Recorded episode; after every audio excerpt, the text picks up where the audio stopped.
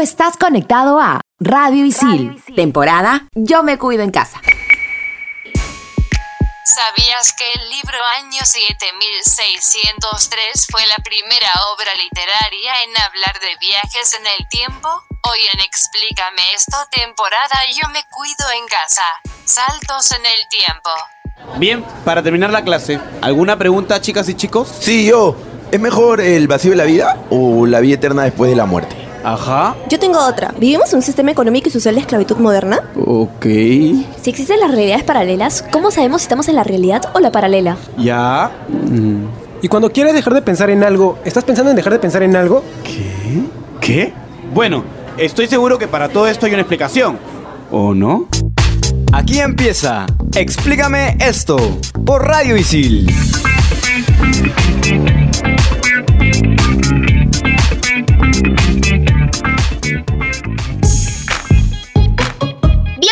Explícame esto, temporada Yo me cuido en casa por Radio Isil. Quien les habla es Andrea y me encuentro conectada con Carmenpa y con Jota. Ah, bueno, y también con Isabel. Hola Isabel, ¿cómo estás? La única viajera que ha recorrido los tiempos para tener la desgracia de caer con estos inadaptados mortales. XD. Con ustedes, Isabel, la dueña y señora de este programa. Hola Isabel, ¿cómo estás? Tengo que admitir que últimamente me estás cayendo mejor, no sé por qué, pero ya. Hola chicos, ¿ustedes cómo están? Hola chicas, ¿qué tal? Hola Isabel. La verdad que desde la primera vez que conocí a Isabel siempre me ha caído bien y hasta ahorita me sigue cayendo bien, así que bueno.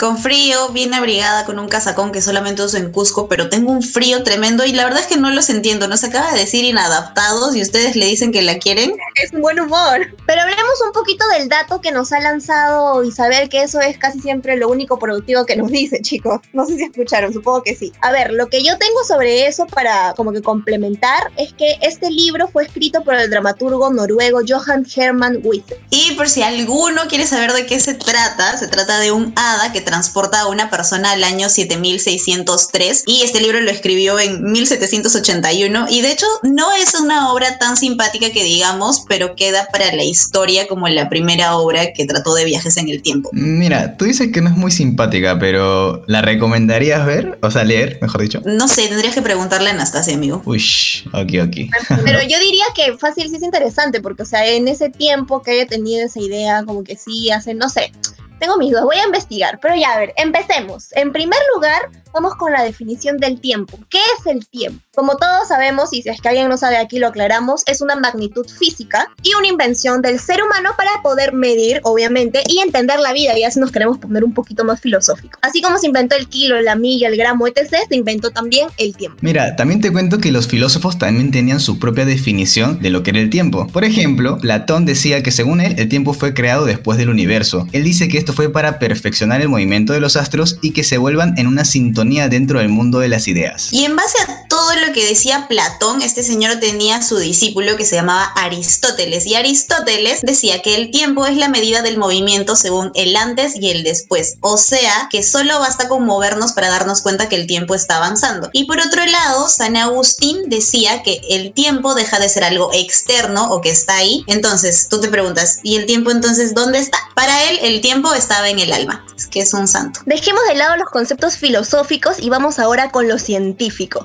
¿Qué son los viajes en el tiempo? Básicamente son desplazamientos en cualquier lado, sea obviamente adelante o atrás, en la línea temporal. ¿Y qué quiere decir esto de que el tiempo es relativo? Que por ejemplo, el segundo que nosotros estamos viviendo ahora no es el mismo segundo que está viviendo una persona que viaja en un avión o una persona que se encuentra en el espacio. Y para entender todo esto tenemos el caso del astronauta Sergei Adjev, el cual es considerado el cronoviajero más grande de todos los tiempos. Él pasó 748 días orbitando la Tierra a 27.000 kilómetros por hora y viajó 0.2 segundos al futuro con respecto a los humanos en la Tierra. Parece poquito, pero si se realizara este movimiento por un año a una velocidad cercana a la de la luz, en la Tierra pasarían 10 años. Así que es posible si es que en algún momento llegamos a viajar a la velocidad de la luz en el futuro. Claro que todavía no es posible eso, así que existen varias teorías. Por ejemplo, tenemos aquí la teoría de línea fija, que nos dice que si alguien viaja al pasado, el futuro que abandone no podrá cambiarse. Por ejemplo, si viajas al pasado y matas a Hitler, de todas maneras ocurrirá la Segunda Guerra Mundial. Por otra parte, tenemos la teoría de línea de tiempo dinámica, es decir, los eventos alterados en el pasado tienen un impacto definitivo en el presente. Por ejemplo, si viajas al pasado y matas a tu abuelo, estás evitando tu existencia, pero si evitas tu existencia, eso quiere decir que nadie mató a tu abuelo. Entonces, si existes, y entonces si existes, sí puedes viajar al pasado y matar a tu abuelo y es todo un círculo vicioso. Eso es a lo que le llaman paradojas de viajes en el tiempo. Si es que alguno de ustedes alguna vez viaja al pasado, tengan mucho cuidado. De hecho, el Doctor Who, que es el mejor viajero de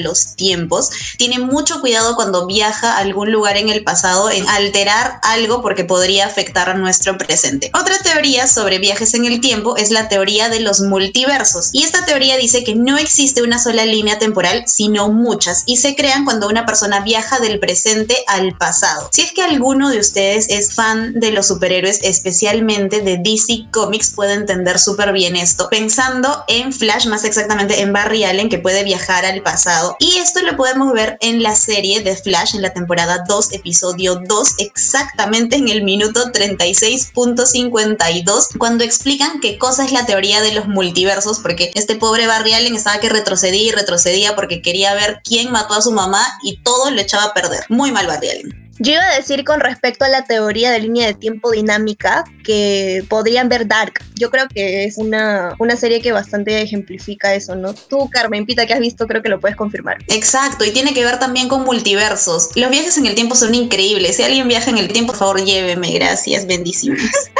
Continuemos con los agujeros de gusano. Esta denominación se debe al físico estadounidense John Wheeler. ¿Pero qué es un agujero de gusano? Es un portal que dura un breve momento y une dos agujeros negros en diferentes lugares en el espacio y se basa en interpretar el universo como la piel de una manzana y comparar los tiempos que tardaría un gusano en ir desde un punto a otro viajando sobre la superficie o cavando un agujero en el interior. También te cuento que algunos físicos creen que los agujeros de gusano te proporcionan los posibles viajes al pasado y al futuro. Sin embargo, hasta el día de hoy no se comprueba la existencia de estos agujeros de gusano en el espacio-tiempo. Pero sí existen agujeros de gusano en el universo de Marvel, así que corran que Tony Stark lo explica bien bonito. Sí, además que toda la historia es hermosa, así que ya, X, no importa. Vamos a presentar ahora a uno de mis momentos favoritos, que es el best seller con Anastasia. Hola, Anastasia.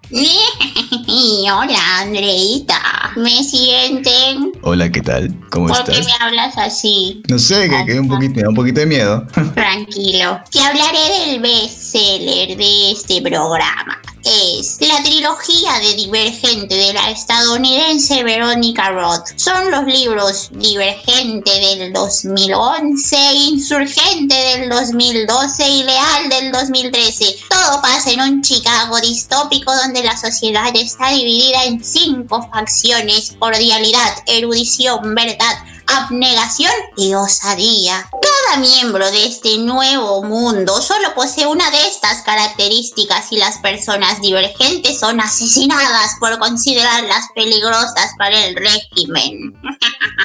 Ay, Anastasia, te juro que he visto las películas, pero con esa voz tan creepy que me has metido, me has dado como que ganas de a leer esos libros, la verdad. Me, has- me has metido Por ese cierto, bichito así. cierto, Anastasia, ¿qué eres, ah? Porque te escucho, no sé, eres como una bruja. ¿Quién eres? Por favor, explícame. Soy la misma de todos los días. ¿Qué respuesta más existencialista, Anastasia?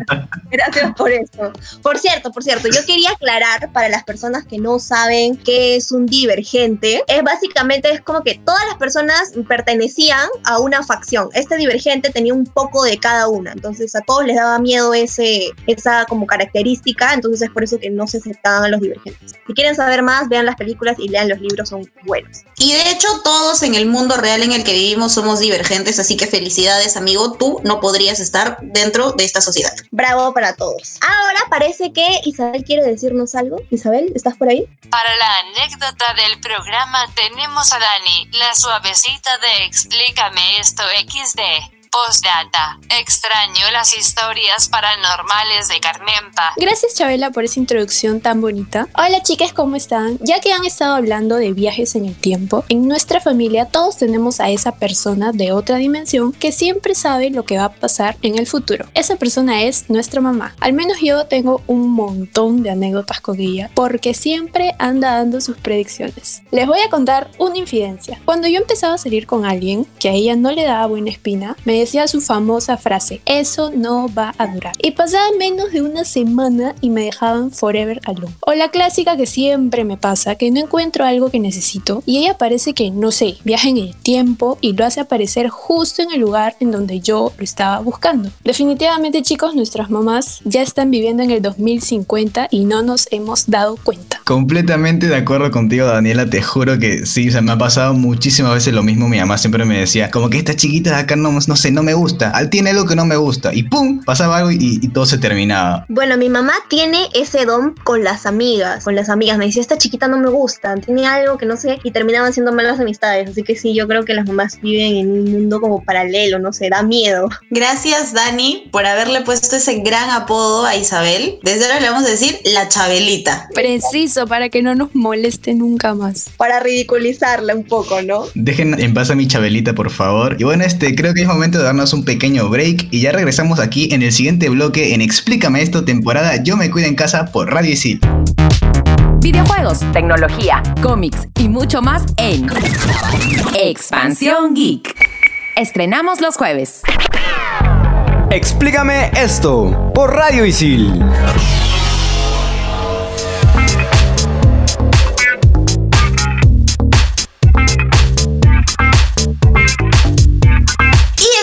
Regreso aquí en Explícame esto, temporada Yo me cuido en casa por Radio Isil. Y como hace un momentito les hablé del Doctor Who, me he puesto a pensar en una de las frases de él que más me gustan y es, viajar por el tiempo es como visitar París. No puedes simplemente leer la guía de viaje, debes atreverte a aventurarte. Te amo, doctor, cásate conmigo. Yo no he visto Doctor Who, pero voy a ver porque como tú estás así tan, tan extasiada con el tema de Doctor Who, me parece que es una buena serie. Extasiada sobre todo, claro que sí. Y para el comienzo de este segundo bloque les voy a presentar a nuestra compañera Kelly. Hola Kelly, cuéntanos. Hola Andreita, ¿cómo están? Hola chicos, ¿qué tal? Olis. Hola, Bueno, ¿qué tal? Bueno, les cuento que ahora hablaremos de lo distópico. Pero tranquilos, no se asusten, yo sé que la palabra es un poco densa, pero nada que ver. Lo distópico es exactamente lo contrario a una utopía. Pero, ¿esto qué quiere decir? Kelly se preguntarán. Pues que la distopía no es nada más y nada menos que la representación imaginaria de una sociedad cuyo futuro contiene características totalmente indeseables. Es imaginaria porque aún no existe ni ha existido, pero es una probabilidad. Y un claro ejemplo de futuro distópico son las pandemias, ya que son epidemias con gran potencial que podrían poner en riesgo a la civilización en las próximas décadas. Pero hoy en día no podemos estar más cercanos a esta realidad porque estamos invadidos con el indeseable coronavirus. Pero bueno, una pandemia no controlada puede terminar con la humanidad y su desarrollo. Y si quieren saber más sobre la pandemia, pueden ir al programa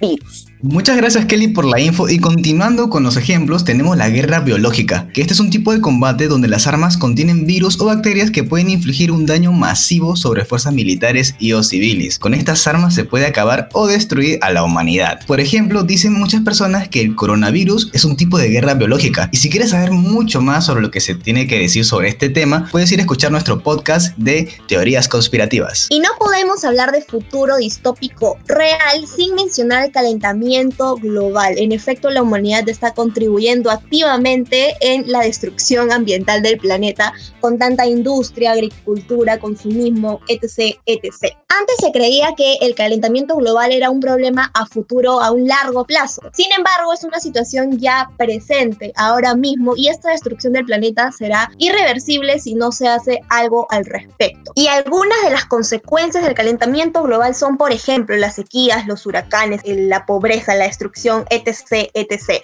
Hay muchísimas organizaciones que se preocupan por esto, hay muchos tratados como el protocolo de Kioto, etc. Pero también consta de que nosotros como personas empecemos a tomar mayor conciencia. Y si quieren entenderlo mejor y de una forma súper sencilla, pueden ir a ver un montón de películas, pero sobre todo el día después de mañana. Es atroz, pero es un gran ejemplo de lo que puede pasar en el futuro. Ok, Carmen, pa, tomaré tu recomendación. Pero ahora parece que de nuevo Isabel quiere decirnos algo. Hola Isabel, háblanos. La comunidad ISIL se ha quedado sorprendida con este término y quiere saber qué otras posibles distopías podrían existir. Yo les voy a responder a todos los miembros de la comunidad ISIL. Un posible caso distópico y real podrían ser los zombies, que por si han estado viviendo debajo de una piedra, les voy a contar qué cosas son. Resulta que puede que en algún momento pase que haya un virus o una bacteria que nos afecte, haciendo que perdamos el control de nuestras acciones. Hay un montón de historias de ciencia ficción que tratan sobre eso. Dos ejemplos de distopía zombie que nos han gustado en este programa son The Walking Dead y Guerra Mundial Z. Personalmente a mí me dan miedo todos los zombies, pero los lentos me dan nervios porque de repente yo estoy preocupada por uno que viene lentito y por detrás viene otro, entonces es el efecto distracción que pueden emplear en mí. No, a mí me dan miedo. ¿Han visto? Supongo que sí soy leyenda. Ese tipo de, me tiene aterrada, de verdad. Pensar que en algún momento puede pasar es como que me da un miedo total. Tengo que confesar que a diferencia de ustedes, la verdad que me encantaría ver así cómo sería nuestro fin de mundo con zombies. No sé si a alguien más le pase, pero a mí sí. Y continuando con los ejemplos de futuro distópico irreal, que en esta parte no me, no me parece que sea tan irreal, vienen los aliens,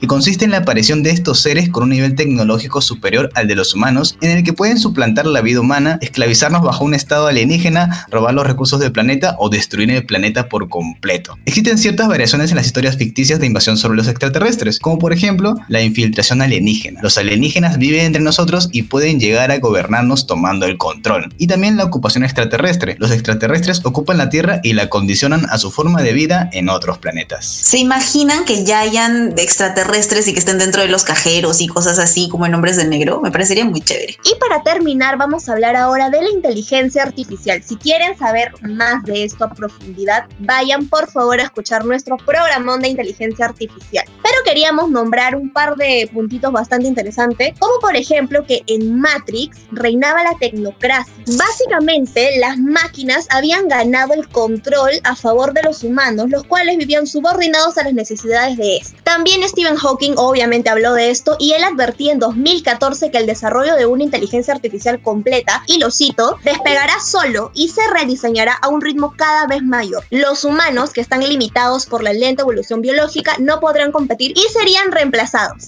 Además, en la serie Westworld vemos cómo los anfitriones, que son superinteligencias, evolucionan hasta el punto de repararse y fabricarse a sí mismos. A mí me da mucho miedo esto de la inteligencia artificial porque yo vi iRobot, que es con Will Smith, y desde que vi esa película yo estoy totalmente en contra de que existan robots humanoides. Verdad, esa película, sí, da bastante miedo. Me acuerdo que también cuando la he visto me quedo traumada. Pero decíamos de traumarnos, por favor, con esto del, del futuro distópico y real. Y mejor vayamos a una pausa y ya regresamos con el top 5 en el último bloque aquí en Explícame esta temporada. Yo me cuido en casa por Radio Isil.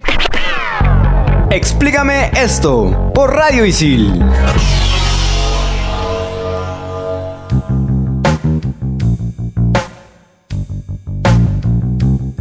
Y estamos de vuelta aquí en Explícame esto, temporada Yo me cuido en casa por Radio Isil y vamos a empezar uno de mis bloques favoritos a cargo de Carmen Pita. Hola amigos, aquí modo top 5 activado y el top 5 de este programa es momentos en los que has querido saber el futuro. ¿Preparados? Preparadísimos. Redis. Top 5. Top 5. ¡Top 5! Top 5. El match del amor. Cuando conocemos a una persona nueva y las cosas empiezan a pintar bien bonito, es imposible que no nos asalte una duda y quien lo niegue se puede ir separando su lote en el infierno de los mentirosos herejes. ¿Será que ahora es el amor de mi vida? Y ahí vas tú queriendo predecir el futuro con tu amiga la que lee las cartas para saber si te espera un futuro prometedor con tu match de Tinder. Yo recomiendo como amiga a Carmenpa. Continuemos. Top 4. La ropa correcta. Deciden conocerse y planean una cita. Primera pregunta. ¿Cómo voy vestida? Te pones tu panty nylon negra, tu minifalda con vuelo para estilizar la figura, ¿no? Tu topcito pegadito, negro, labio negro, delineador negro. Básicamente eres la Morticia 2020 y de pronto esta ha sido una pausa dramática, no vayan a pensar que se terminó el programa. Llega el susodicho completamente vestido de chico urbano reggaetonero. Mami, para ver la versión entendida del Señor de los Anillos 3, el retorno del rey. GGG. ¿Cómo no viste el futuro para ir menos apretada? Siquiera un poquito de comodidad, por favor, es todo lo que se pide. Amiga, yo creo que este top ha sido bastante personal. La de todas las veces en las que nos jurabas en cabina para irte con una de tus conquistas, yo creo que te ha pasado. Yo creo fielmente de que en realidad eh, los hombres cuando nos alistamos por una cita vamos lo más cómodo posible porque lo que importa está por adentro, tú sabes, o sea, tienes que hablar, conversar y no tanto la ropa correcta, creo yo. Estás equivocado, hermano. Ya, sigue, por favor, amiga. Los gases. Están sentados en el puff porque esta persona tiene puffis y te trae ¿no? el complemento perfecto para ver película. Cancha y gaseosa. ¿Qué dice tu pensamiento futurista? No dice nada, pues porque tu tercer ojo está bloqueado de tanto maquillaje que te has puesto. Entonces piensas muy triste y desoladamente mientras llevas el primer puñado de canchita a tu boca. Ay, ojalá no me dé gases. Frase y pensamiento icónico de quienes hemos tenido una cita en el cine, pues. Qué vergüenza, no lo quiero ni imaginar. De verdad que yo me muero y me voy hecho bolita. Mira, yo también puedo decir que soy un pésimo acompañante para ir a ver una película porque cuando quiero ver una película, una cita, lo que sea, realmente veo la película. Así que soy pésimo para eso. Y te da gases, seguramente. Top 2. La butifarra asesina. Como no sabías que te iba a invitar cancha, te empujaste tu sanguchón. Tu rica butifarra con harta zarcita criolla dejan un perejil entre diente y diente. Hermana, ¿cómo no viste el futuro de que ese chico y sus pufis sí eran los indicados? No me ha pasado, gracias a Dios y a todos los santos, y espero que no les pase a ninguna chica que esté escuchando esto, por favor, amén. Yo tengo que confesar que hace mucho tiempo que no voy a una cita, así que ya olvidé cómo se sentía. Estás en cuarentena. Nadie está yendo a citas. Gracias por participar. todavía se puede, todavía se puede. Temporada Yo me cuido en casa. Muchísimas gracias. Top 1. La payasada. Resulta que ya te comiste toda la canchita para disimular el tufillo de cebollín y justo cuando está a punto de pasar aquel beso soñado, te llama tu viejita para preguntarte a qué hora vas a... Sabes que las mamás ven el futuro definitivamente. Nunca me ha pasado y espero nunca me pase, así que bueno. Muchas gracias Carmenpa por este top 5 tan real, de verdad, siempre animándonos. Te queremos, amiga. Les quiero, amigos. Este ha sido el top 5 del programa. Genial, Carmenpa. Y la recomendación del programa es... Recuerda que el tiempo lo borra todo, menos la vergüenza que pasaba tu viejita cuando ibas a una fiesta y te llevaban cargado a tu casa. Y si quieres ser dueño de tu futuro, estudia en ISIL y aprende haciendo. Y hasta aquí nuestro programa de saltos en el tiempo donde nos hemos enfocado en saltar, pero hacia el futuro. Y para entender muchísimo mejor todo esto, existen dos teorías que serían bien bonitos si las pueden revisar. Y una de ellas es la teoría de la relatividad de Albert Einstein y la otra es la teoría de cuerdas, que es una serie de hipótesis científicas. Cuídense mucho chicos. Chao André. Chao J.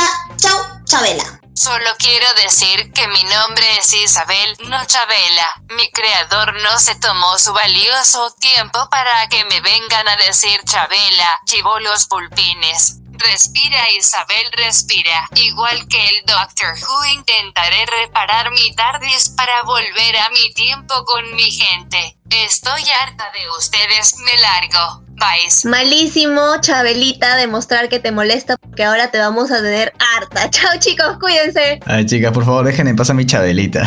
y esto fue todo aquí en Explícame esto, temporada Yo me cuido en casa por Radio Isil. Chao. Ya nos vemos, chao, chao, cuídense. Bye.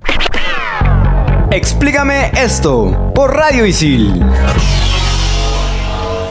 Tú estás conectado a Radio Isil, temporada Yo me cuido en casa.